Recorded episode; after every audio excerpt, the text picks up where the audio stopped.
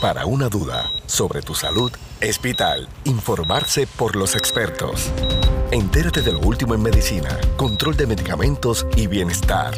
Radio Leo 1170, tu emisora episcopal, presenta San Lucas al Día.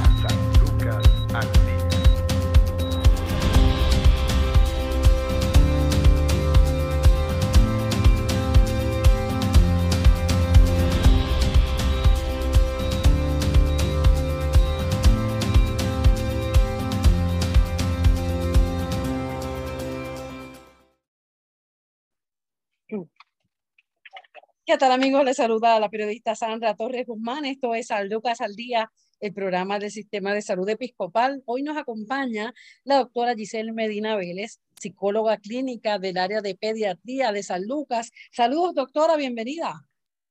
Saludos, Sandra, y gracias a ti por la invitación. Bueno, igualmente usted por aceptar. Doctora, hoy nos va a estar hablando sobre los efectos del divorcio eh, en niños y adolescentes, porque precisamente pues cuando se habla de, de la relación entre pareja, las decisiones se toman entre pareja, pero muchas veces no se miden tal vez las consecuencias ni los efectos que puede tener esta decisión eh, en los niños, ya sean propios, ya sean niños que están bajo el cuidado, bajo el mismo núcleo familiar, niños y a esto incluimos también a, los adolescentes. Eh, vamos a hablar primero sobre la experiencia eh, con este tema, con esta situación. Eh, perdóname, ¿me puedes repetir la pregunta? Claro que sí. Vamos a hablar sobre este, este tema, ¿no? Que es el, el divorcio y sus efectos en los niños y adolescentes. ¿Cuál ha sido su experiencia trabajando con menores eh, precisamente que estén eh, afectados por la situación de divorcio de sus padres? Mira, en muchas veces, eh, muchos casos que, que recibí en mi oficina cuando veía niños y adolescentes que los padres los traían por una preocupación de, pues, de no saber si realmente la separación de ellos o el divorcio les estaba afectando. Eh, era mucho desconocimiento. Eh, y en parte es porque pienso que, o en la experiencia que tuve, no muchos padres se sentaron con los menores a explicarles eh, de forma simple, de forma directa y clara, qué es el divorcio o por qué es que estaba ocurriendo ¿verdad? esa separación entre papá y mamá. Así que había mucho desconocimiento, tal vez muchas concepciones erróneas de lo que pudiera ser eh, y eso pues a, a, su vez pues trae posible ansiedad, trae pues temores, eh, trae, este, ¿verdad? Eh, dificultades tal vez en, cómo manejar las emociones relacionadas a eso, tal vez porque no se atrevan a hablarlo con los mismos padres, este, o porque piensen que si lo hablan pues le van a estar haciendo daño a mamá o a papá. Así que eran, tal vez es como más falta de, de hablarles de forma directa que muchas veces este, eh, el efecto que pudiera ocasionar el divorcio. En ese sentido, cuando las situaciones que llevan a, a un divorcio son múltiples, eh, desde eh, acuerdos mutuos, maltrato, hay otros divorcios que se dan por, por infidelidades, eh, hay otros abandonos, hay otros que se dan, verá, por abandono de hogar eh, y lamentablemente hay otros que, que se dan luego de una batalla campal familiar, a veces dura hasta años. Vamos a mirar, ¿verdad?, los distintos escenarios de un divorcio y cómo esto va lacerando en la familia y por ende eh, estos niños que muchas veces pensamos que no están al tanto, de la situación, a veces porque son, son muy pequeños o porque eh, simplemente no se les da participación, porque es una decisión de adultos. Eh, vamos a mirar los distintos escenarios del divorcio, doctora, y cómo estos va, van lacerando, van afectando a la familia. Mira, este, tenemos que partir de, algo eh, primero, ¿verdad? Básico. No importa cuál sea el, causal, ¿verdad? hablando legalmente del divorcio, la situación por la cual se separan, eh, ¿verdad? Los padres de, cualquier menor, la comunicación y la forma de cómo se le explica qué es lo que está ocurriendo al menor es imprescindible. Y yo creo que eso es una de las cosas que, que se falla eh, de primera instancia. Eh, lo ideal, ¿verdad? Lo ideal es que ambos padres se puedan sentar con eh, los menores y dejarles saber o explicarles pues la situación, ¿verdad? Dejarles saber tal vez que, pues, qué sé yo, mamá y papá pues todo el tiempo pelean, eso ustedes lo han vivido aquí y hemos pues eh, eso nos pone tristes a todos. A veces si, si estamos separados, tal vez puede ser que estemos mejor, ¿verdad? Así que lo ideal es que papá y mamá sean los que puedan dar esa noticia, ¿verdad? Del divorcio y de por qué ocurre. Si esto no ocurre, ¿verdad? Que igual que eh, eh, como mencionaste bien en, los diferentes tipos de divorcio que puede haber o de separaciones, puede haber que sean unos por abandono, ¿verdad? Del padre, eh, este, otros por eh, separación obligatoria, tal vez por algún maltrato o algo, ¿verdad? Que no, que no se pueda dar esa conversación de los dos padres con los menores, como quiera, el padre que se quede o el padre que acompañe a esos menores y que vaya a vivir con ellos, tiene que sentarse a hablar con ellos igual y dejarles saber.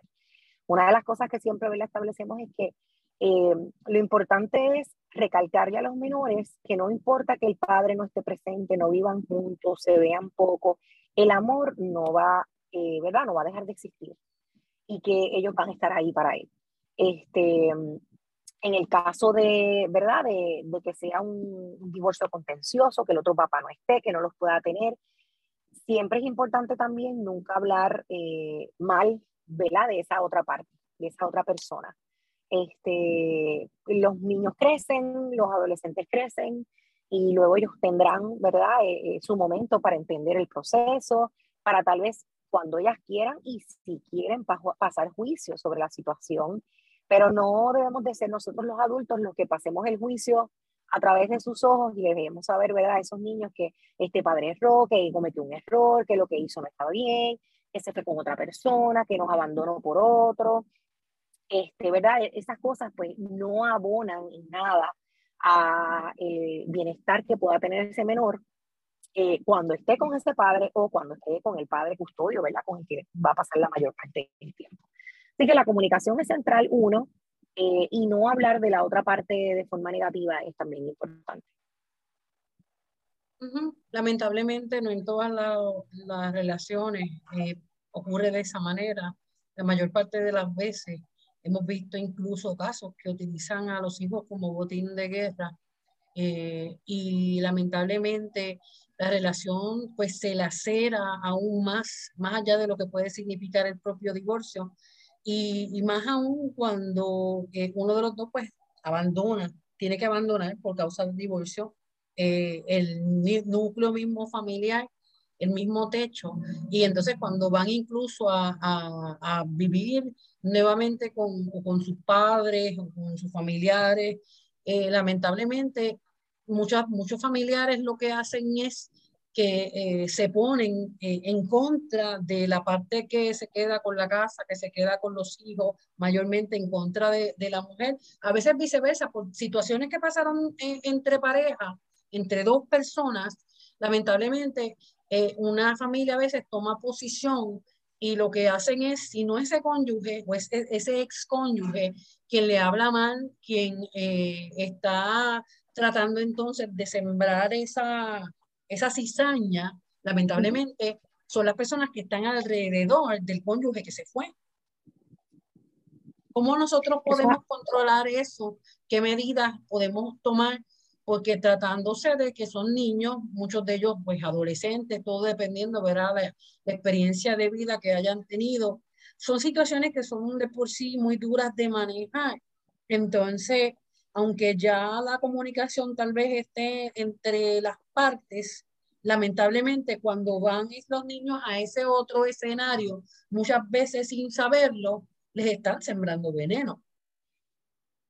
Correcto. Este, eh, mira, sí, este, eso en, algunos ámbitos también, y lo hemos visto, ¿verdad? En diferentes casos de lo que es el síndrome de alienación parental, que es más o menos algo de lo que estabas hablando. Este, y eso ya es en los casos, ¿verdad? Más severos o más difíciles, donde ya los divorcios han sido eh, sumamente conflictivos y bien contenciosos, ¿verdad? Este, y lamentablemente los que sufren las consecuencias pues son, son los menores, ¿verdad? Este, así que yo siempre, eh, eh, yo te diría que la educación mayor o, lo más que podemos hacer es prevenir que lleguemos a esto. ya una vez se llega a esto, hay que entrar, ¿verdad? En otra modalidad, tenemos que dar muchas veces terapia, terapia de familia, en ocasiones cuando es muy contencioso hay que utilizar mediación de conflicto y hay que utilizar otras herramientas, incluso, este, ¿verdad? Eh, ya pues judiciales, visitas supervisadas y demás para controlar un poco el daño que pudiera causar, eh, ¿verdad? El que algún miembro de la familia o de familia extendida, pues entonces, eh, pues traiga, ¿verdad? Esta información o traiga esta, esta situación bastante difícil eh, de hablar del otro padre que no es el custodio.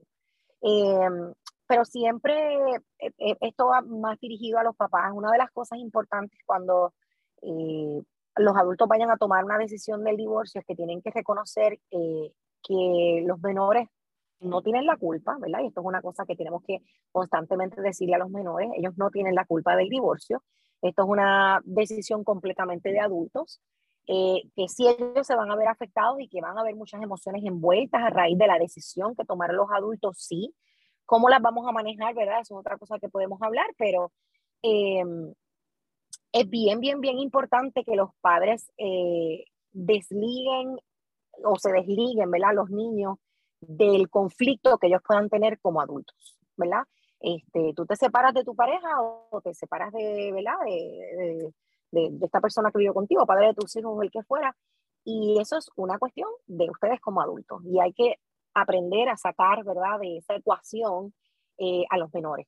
Y que no importa eh, cuán difícil haya sido, el bienestar de los menores es lo más importante, así que debe de haber, aunque sea una comunicación cordial entre las partes, ¿verdad? Para que los niños no se vean afectados. Ya cuando es muy contencioso, pues va a requerir entonces que haya intervención eh, de psicólogos, trabajadores sociales, mediadores de conflicto, abogados, ¿verdad? Y en el caso de que se llegue a ese punto.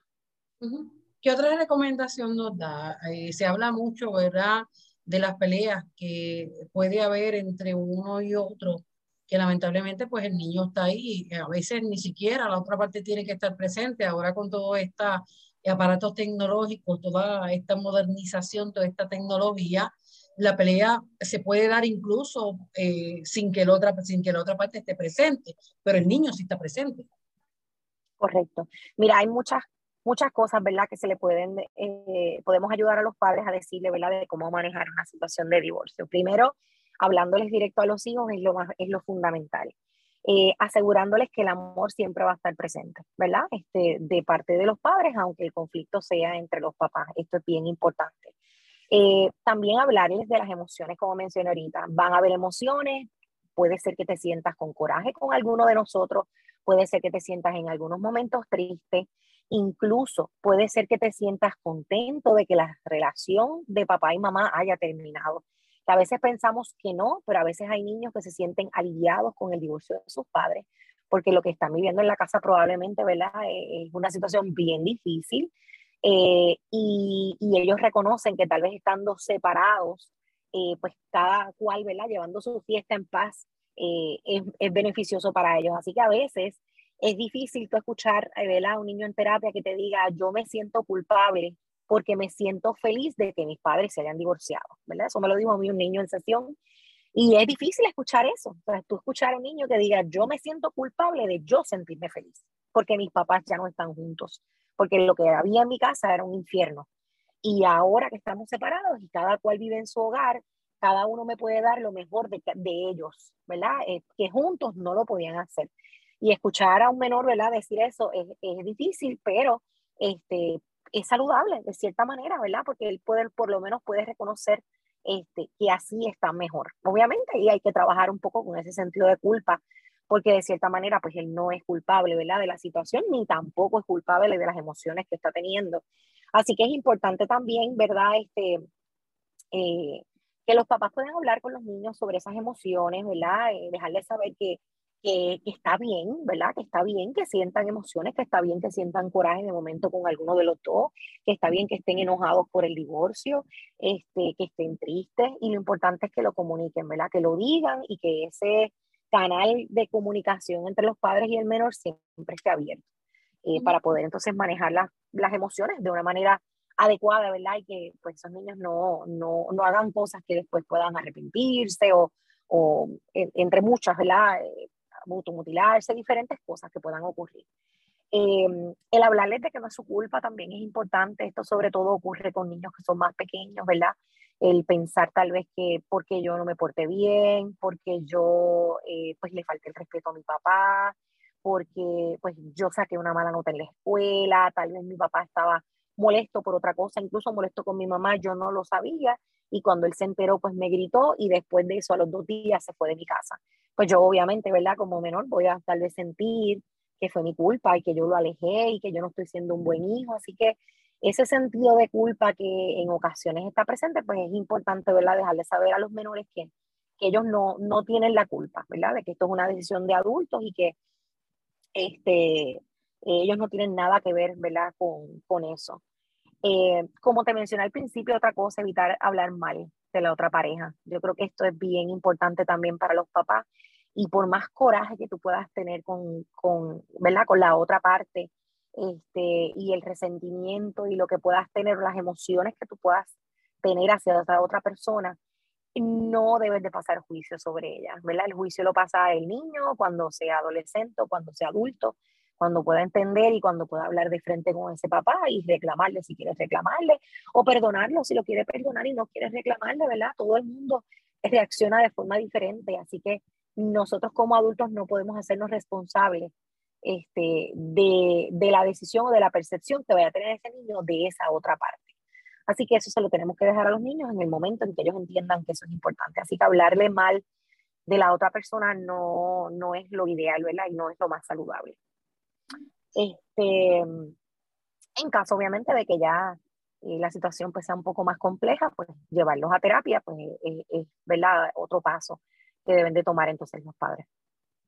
Doctora, ¿qué tipo de, ya nos habló de, coraje, de tristeza, en otros casos de eh, sienten alegría por las diversas razones que sean?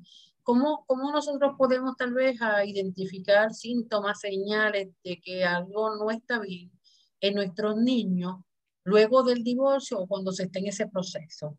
¿Qué tipo de comportamiento ellos empiezan a presentar y dónde se refleja más? Pues mira, pudieran ser eh, irritabilidad, es uno de ellos, ¿verdad? Los niños pudieran eh, verse irritables, eh, cosas que tal vez antes no los molestaban, de momento ahora pues, pues les molesta, ¿verdad? Así que están como medio touchy. Eh, a veces podemos verlos ensimismados, como más callados, este, ¿verdad? Y como que no quieren expresar mucho.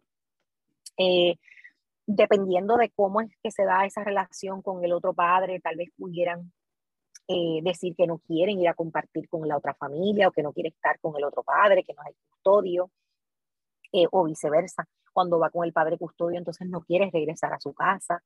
Este, ¿verdad? Y eso ya sabemos entonces que ahí hay, algo que está ocurriendo que tal vez tenemos que manejar.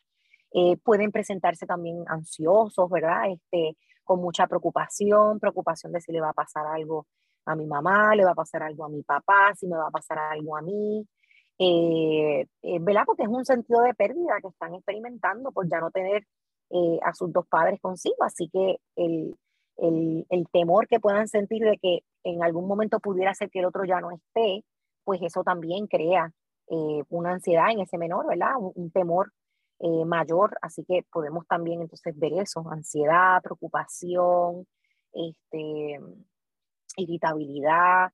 En los casos más severos pudiéramos entonces ver que se afecta ¿verdad? Su, su patrón de sueño, su patrón alimenticio, comen menos, este, tienen pesadillas los que son más pequeños, o duermen menos, ¿verdad? O tienen episodios de insomnio, los que son un poco más grandes, pero ya esto es en los casos más severos, que tal vez el menor pues está experimentando eh, una sintomatología asociada a tal vez una ansiedad o tal vez asociada a una depresión, ¿verdad? Este, así que sí pudiera llegar hasta este punto y pues esos, esas cosas tenemos que estar bien pendientes para poder identificarlas a tiempo y entonces poder dar la ayuda necesaria. No, nosotros podemos trabajar a un eh, medio de verdad, luego del divorcio, el que se puedan de cierta manera mantener algunas rutinas. Es decir, por ejemplo, eh, a veces algunos niños están acostumbrados que sea papá el que los arrope, el que los acueste, eh, o que viceversa, ver sea mamá la que se encargue de unas actividades específicas, dependiendo casi siempre la custodia manos de, de la madre. No todo el tiempo es así, pero ¿cómo, ¿cómo se puede mantener una rutina cuando la vida cotidiana tiene un detente por el divorcio? Mira, eso es una de las cosas importantes eh, que pueden hacer los padres cuando, ambos padres, ¿verdad? Cuando ocurre el divorcio. Y es eso, es regresar a la rutina lo más pronto posible. Eh, una vez, ¿verdad? Hay una, una ruptura, ¿verdad? Una separación, una persona ya no está en la casa eh, cosas que típicamente ¿verdad? hacían, como tú dices, que hacía un padre versus el otro, eh, obviamente el menor va a sentir esa ausencia y, que no está ¿verdad? papá o que no está mamá haciendo ese rol. Pero regresar a la rutina y que eso que antes el otro papá hacía no deje de existir es importante. Así que si en un momento era papá el que acostaba, el que arropaba, el que daba el último chequeo, mamá debe de regresar a esa rutina y explicarle al menor, papá ahora no está, ahora me toca a mí hacerlo pero cuando tú estés con papá el fin de semana, papá lo va a hacer otra vez. O cuando tú veas a papá la semana que viene, en el caso de que sean, ¿verdad?, custodias compartidas semanales. Así que siempre es importante conversar con el niño, siempre es importante hablarlo y tener ese canal de comunicación abierto, no pensar que como es un niño no va a entenderlo. Y regresar a la rutina lo más pronto, ¿verdad? Este, si vamos a deportes, si vamos a esto, hay que continuar con los deportes, hay que continuar con las cosas que hacía de forma extracurricular, aunque ya papá no esté. Eh, si papá se puede involucrar, aunque no esté, o mamá si no está presente, y se puede involucrar y llegan los, eh, ¿verdad? los papás a un acuerdo de que, pues mira, tú vas a mantenerte llevando al niño al deporte, aunque viva conmigo, y después nos encontramos, y, y, o me lo llevas a mi casa, ¿verdad? Así que esa comunicación entre los padres tiene que estar eh, presente para beneficio del menor. Y si el padre no está, pues entonces el otro papá tiene que tratar de alguna manera de retomar esa rutina lo más pronto posible para que entonces, este, ¿verdad? Esa interrupción que ya se vio no sea más marcada y mayor y entonces el menor pueda volver otra vez a, a sentirse, ¿verdad? Este, acompañado y a sentirse con alguien. Así que es importante regresar rapidito a la rutina.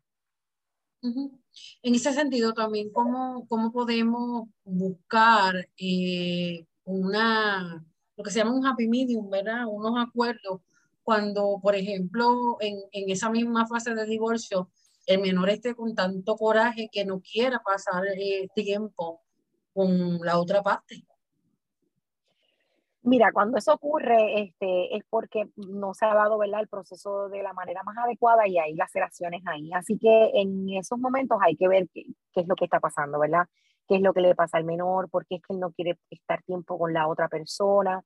Y, ¿verdad? Y, tratar de entenderlo. Así que ahí en ese proceso ya, cuando está esa situación de esa forma, lo indicado es buscar ayuda, ¿verdad? De un profesional. Algún profesional que entonces pueda trabajar con esa situación, que pueda ayudar a la familia a la reincorporación otra vez de la rutina o de lo que fuera, ¿verdad? Eh, entre todos, aunque no estén juntos. Así que es importante ya ahí que entre tal vez un profesional. A veces, si el papá o la mamá tratan, ¿verdad?, eh, de obligar al niño a que vaya, este, aunque él no quiera ir, pues a veces puede ser, ¿verdad? Contraproducente, sobre todo si tú no estás escuchando los deseos del menor y no sabes por qué es que el menor no quiera regresar. Así que empujarlo y obligarlo tampoco es bueno. Sí es importante que él comparta, eh, ¿verdad? Con el, con el padre que no esté.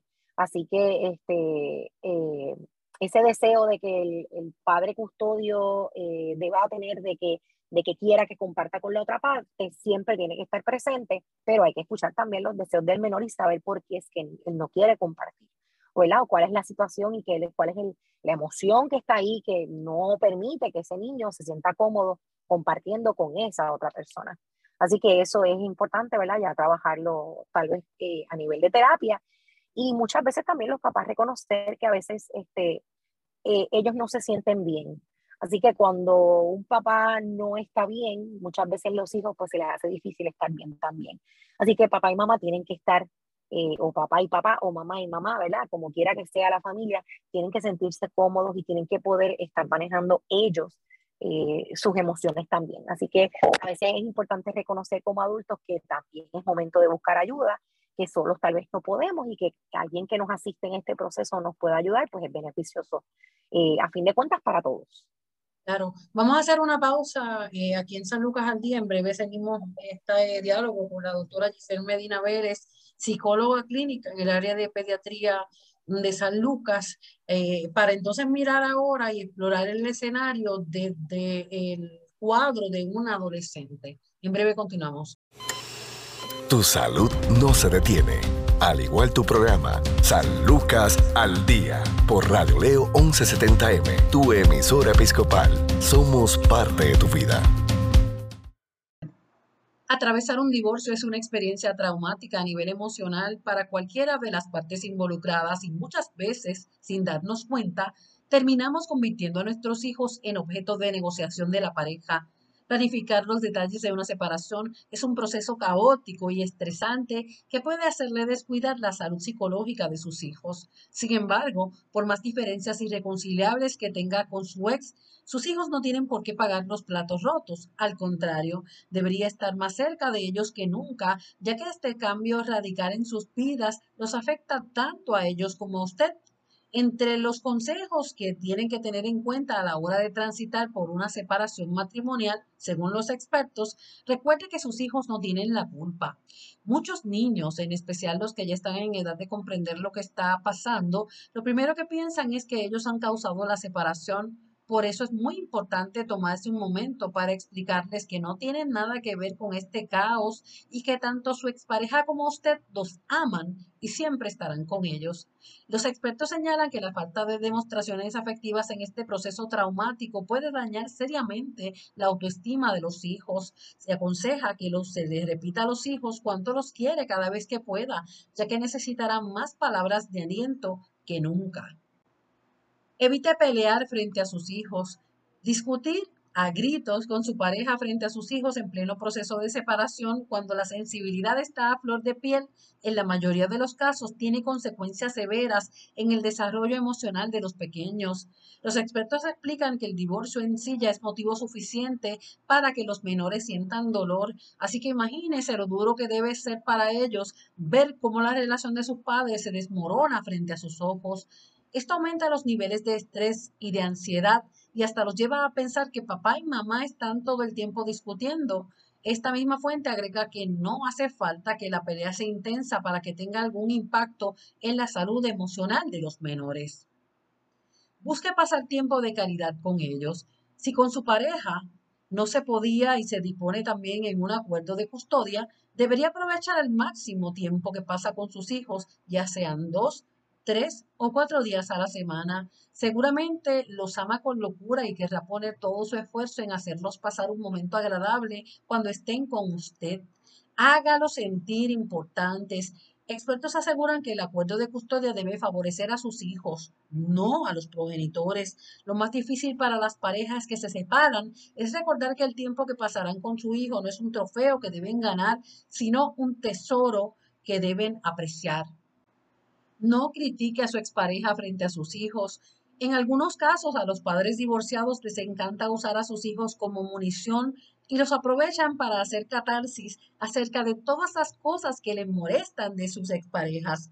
Decirles a los niños que la otra parte no se interesa por ellos o que no se esfuerza lo suficiente por hacerlos felices puede hacerles muchísimo daño. Si tiene asuntos pendientes con su expareja, arréglelos personalmente o por teléfono de manera civilizada. No ponga a sus hijos en papel de mensajeros.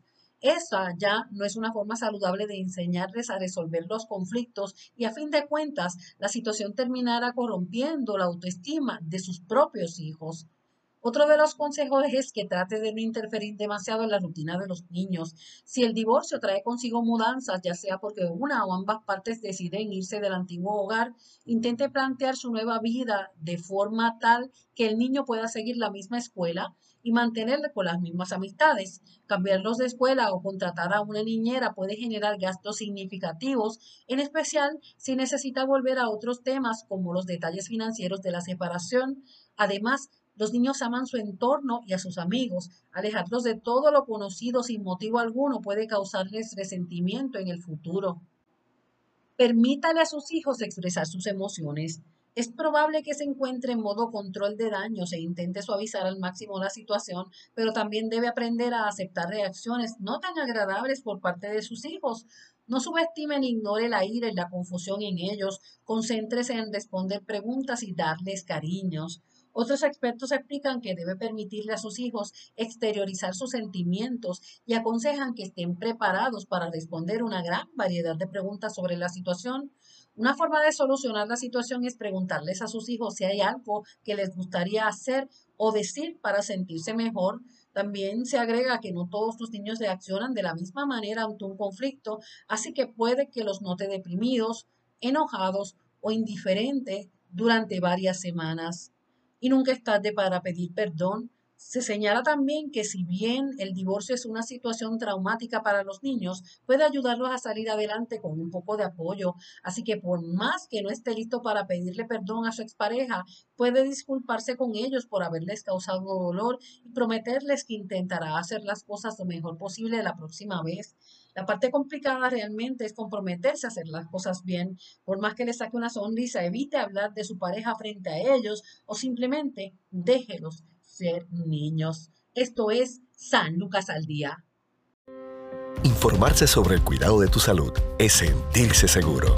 Continúa su programa de especialistas, San Lucas al Día, también a través de radioleo1170.com.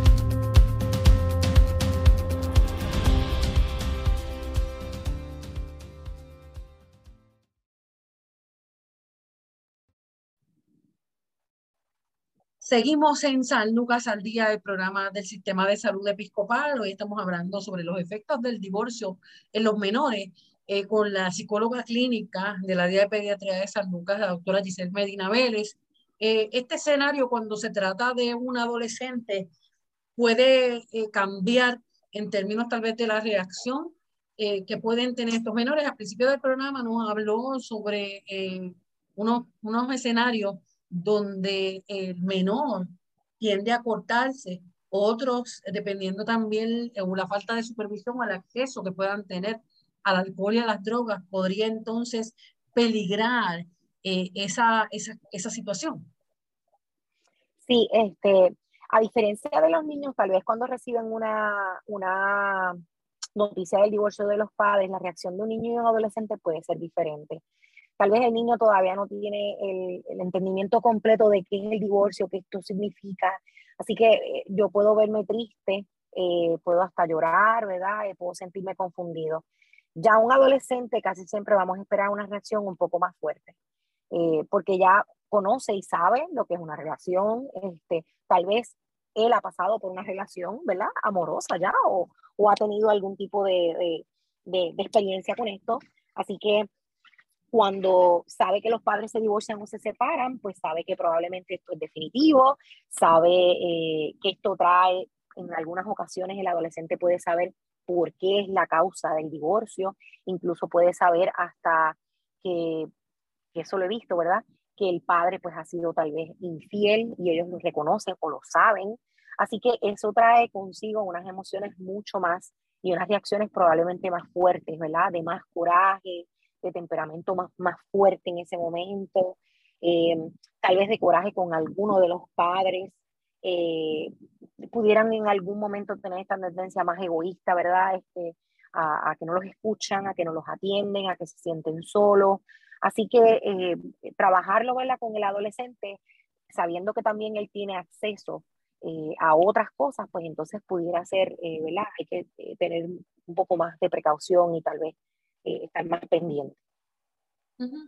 ¿Cómo puede el, el, aspecto psicológico de esta persona que sufrió por el divorcio o la separación, porque no necesariamente pues eh, está hablando de, de, matrimonio ya eh, consumados por ley, sino pues de estas también, de estas uniones consensuales, donde también está la partida de, de la pareja, del hogar, por las mismas situaciones. Eh, así que no necesariamente tiene que mediar tal vez la vía legal, que es un poquito también más tortuosa, sino pues también sucede en ambientes de eh, uniones libres, donde igual papá, mamá están conviviendo, tienen a sus hijos y de momento, aunque no se han casado legalmente, uno decide o ambos deciden entonces romper la relación. O sea que estamos hablando de, de lo que es la separación de, de unos padres. Es, es, igual, ¿verdad? Como acabas de mencionar, este, cuando hablamos de divorcio, hablamos también de separación, no necesariamente del aspecto eh, legal de ya eh, ser un, haberse casado legalmente, pueden ser parejas que, que, hayan convivido toda su vida y que nunca hayan sido casado legalmente y de momento se separan, así que la separación es igual, es la misma. Este, muchas veces eh, cuando la pareja vuelve entonces a, a, a casarse o a tener otra pareja, ¿verdad? Eh, y de momento vuelve a ocurrir esta otra separación, muchas veces pudiera como que reavivarse. Si en ese momento fue algo traumático, ¿verdad? Para ese adolescente puede reavivarse en esas emociones otra vez, la desconfianza otra vez puede volver a, ¿verdad? a, aparecer. Eh, así que hay que tener, ¿verdad? Eso también presente que cuando ocurre una separación de, una situación de separación en más de una ocasión, ¿verdad? De parte de alguno de los padres, pues esto también complica, ¿verdad? El panorama y complica las emociones que ese adolescente pueda estar sintiendo o el niño pueda estar sintiendo. ¿En qué momento es importante llevarlo a terapia eh, y si es imprescindible de que se hable entonces de una terapia familiar eh, tan pronto se dé el proceso, a veces hasta antes? Correcto. Eh, mira, este, sí, a veces lo ideal es preparar a los hijos para el proceso de, la separación, incluso la misma pareja. Hay terapias de pareja que van dirigidas a hacer una separación saludable, eh, pero esto no, no todo el mundo ¿verdad? opta por esta opción eh, de trabajar la separación de una forma eh, saludable antes de, sino que pues, pues se separan y después vamos a ver qué es lo que pasa. Y entonces si alguien reacciona de forma diferente, pues entonces ahí vamos a terapia. Este, y a veces es mejor la prevención que tener que, actuar, ¿verdad? Yo siempre voy en pro de la prevención. Siempre, siempre le digo, ¿verdad? Eh, a, a, los papás, este, si va a haber algún cambio en casa, si va a ocurrir algo, vamos entonces a prevenir, vamos a hablarlo primero, vamos a discutirlo con los niños, vamos a dialogarlo antes de que ocurra, porque podemos prevenir cualquier situación si lo hablamos de antemano. Si esto no ocurre, pues obviamente es importante, ¿verdad? Identificar estas señales tal vez en el adolescente si lo vemos que está más temperamental, más irritable, mucho más tiempo en el cuarto encerrado, este, tal vez vemos entonces cambios en el comportamiento, que eso también ocurre y muchas veces, eh, no quiero decir que se comete el error porque no es, no necesariamente es consciente de parte de los padres, ¿verdad? Eh, el cambiar entonces los métodos disciplinarios cuando ocurre esta situación. Eh, si en casa habían unas reglas, ¿verdad? De, de, cómo era la disciplina o qué es lo que se debe o lo que no se debe hacer y qué es lo que se permite y no se permite. Cuando ya los padres no están juntos, eso debe de continuar. Y muchas veces eh, alguno de los padres puede sentirse culpable porque el otro padre no está. Eh, entonces, él se siente mal, mismo adolescente, entonces yo lo voy a regañar encima sabiendo que ya no está su papá y entonces voy a ser punitiva con él o lo voy a castigar o le voy a retirar un privilegio. Entonces me da pena, ¿verdad? Y pues si me da pena, pues entonces no lo voy a hacer. Entonces, ¿qué pasa? Pues que obviamente estamos, algo que ya se había establecido en el hogar como una regla, como la forma disciplinaria de proceder, pues ya lo estamos haciendo diferente. Y eso es un cambio también. Eso es otra pérdida más dentro del sistema, aunque pensemos que no. Así que si nosotros ya teníamos establecido cómo eran los mecanismos de disciplina o de lo que fuera, y ya no está uno de los padres, tiene que ser el mismo procedimiento. Y si cometiste un error y te portaste mal o hiciste cualquier cosa y habían consecuencias, pues tienen que seguir habiendo consecuencias aunque me dé pena. ¿verdad? Y eso es importante aclararlo y es importante que los padres lo tengan presente, porque entonces por el sentimiento y la culpa de que el otro no está, se pone más flexible tal vez. Y esa flexibilidad, en cierta manera, pudiera abonar, ¿verdad?, la situación de forma negativa, ya que entonces esos comportamientos empiezan a aparecer ahora cuando antes no estaban. Y eso también es un síntoma que hay que tener bien pendiente este, y que si ocurre, tenemos que buscar ayuda, hay que buscar rápido a un profesional que pueda entonces ayudarnos en el proceso. Sí, porque muchos también se dan cuenta de que pueden ganar con esa separación y entonces eh, egoístamente tratan de sacar ventaja. Lamentablemente hay de todo en la viña del Señor y entonces ve que el comportamiento entonces del menor lo que hace es que busca, como, como dice el refrán, eh, a río revuelto ganancia de pescadores. Y entonces, pues, sabiendo que sus padres no se comunican y tratan de, de eh, complacerlo, complacerla lo más que pueden para ver entonces se ve esa cierta competencia, pues tampoco se le está dando una estructura eh, adecuada al menor. Correcto, correcto. Así que eso es importante, ¿verdad? Que el divorcio no puede cambiar las reglas que ya existían en casa. O sea, el divorcio es el divorcio y ocurrió, pero las cosas como estaban ocurriendo antes tienen que seguir ocurriendo de la misma forma para que entonces la estabilidad esté, ¿verdad? Porque si todo lo desestabilizamos de momento, pues entonces eso puede crear un caos. Así que tenemos que tratar de dejar la rutina lo más posible como estaba, la estabilidad como estaba, porque ya de por sí estamos teniendo una pérdida y tenemos que manejar eso. Así que no queremos estar manejando otras cosas adicionales que antes no las teníamos que manejar. Así que es importante, ¿verdad? Este, ser claros con eso y, tal vez no pecar de ser flexibles en ese proceso. Doctora Giselle Medina, gracias como siempre por su tiempo. Eh, ¿Dónde se puede contactar para más información? Pues para más información nosotros estamos allí en el piso de pediatría, ¿verdad? Tenemos un servicio de cuidado integrado para todos los pacientes que están en el hospital. Así que este, allí estamos con mucho gusto para entonces ayudar a la familia y trabajar con mucha prevención, que es lo que hacemos allí. Gracias, doctora Giselle Medina Vélez, eh, psicóloga clínica en el área de pediatría de San Lucas. Bueno, hasta aquí esta edición eh, nosotros, eh, como siempre, le invitamos a sintonizarnos de lunes a viernes a la una de la tarde por Radio León 1170 AM, Radio León 1170.com y además baje la aplicación de Spotify, ahí podrá buscar San Lucas al día y hallar decenas y decenas de eh, programas hechos como siempre con mucho cariño y respeto para usted. Bendiciones. Desea más información sobre su programa San Lucas al Día, puedes encontrarnos en Facebook, Radio Leo 1170M o en Centro Médico Episcopal San Lucas. Haga sus anotaciones y conéctese con su programa San Lucas al Día.